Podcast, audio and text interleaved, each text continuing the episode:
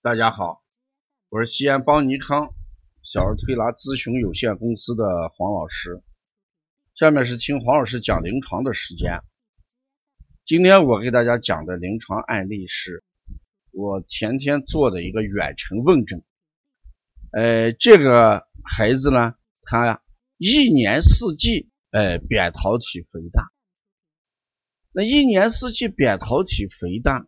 那我们前面都讲过好多次，我们说这个急症呢，呃，重症呢一般为实，而这个慢性性的疾病呢，一般是什么虚症？那由此可见，这个孩子啊，呃，一年四季扁桃体肥大，一定有什么？有这个肺气不足的这么一个特征在里边。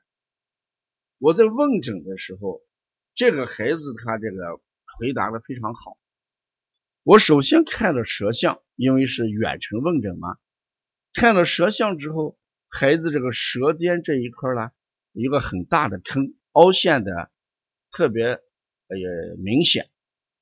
我就开始做了一系列的问诊。我说你这个上厕所时间长还是短？他说时间长。我说上完厕所头上有没有汗？他说有汗。啊，我说你一天到晚感觉不感觉自己累？啊，他说我挺累的，我就是下午都不想动，看来还是挺累的。我说你跑一跑，瞧一瞧，一运动，一一大笑，有没有咳嗽？他说有，有咳嗽。你看这一段问话。事实上，就是我们在确认这个孩子是不是肺气虚形成的一种情况啊。这是我问了一段，接着我问，我说你有没有感觉到嗓子这个地方老有一个什么东西？所以呢，你经常有清嗓子或者咳嗽的情况。这时候旁边的妈妈就说：“是这个啦，老咳嗽。”但是也不严重啊，就是偶尔咳几声，但是呢，嗯，时间持续很长啊。我说这也就是孩子扁桃体肥大之后感觉到这个地方像有个什么东西卡着一样啊。如果扁桃体正常的话，我们的呼吸道跟食道都是通畅的。那扁桃体肥大这个时候呢，它这一块就不那么通畅了，所以。他感觉到离得太近，呼吸呃不顺的时候，他通过咳嗽几声来缓解一下他的呼吸呃紧张或者呼吸不舒服这种情况。这是一个对话。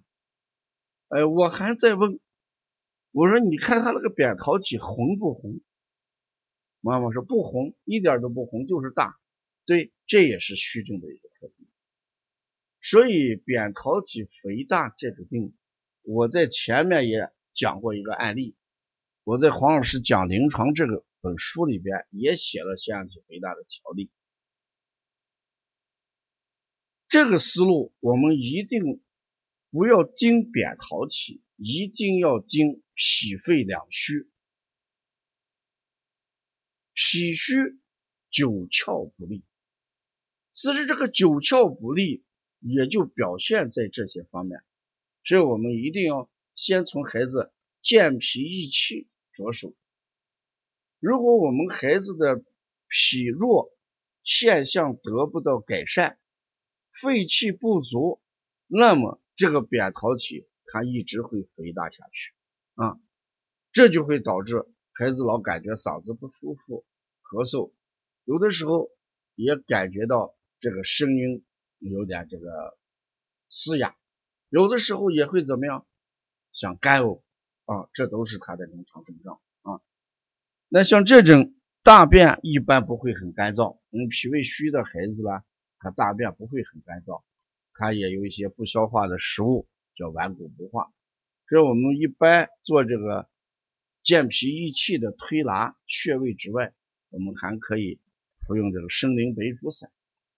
生灵白术散在临床上呢，哎，我们推的也很久，也给好多这个脾胃虚弱的孩子都推这个，哎，效果还是挺好的啊。所以我也建议妈妈给孩子服上一段时间生灵白珠散，这样的话，这个扁桃体慢慢的就会变小一些，孩子因为扁桃体肥大而呃引起的症状会消失。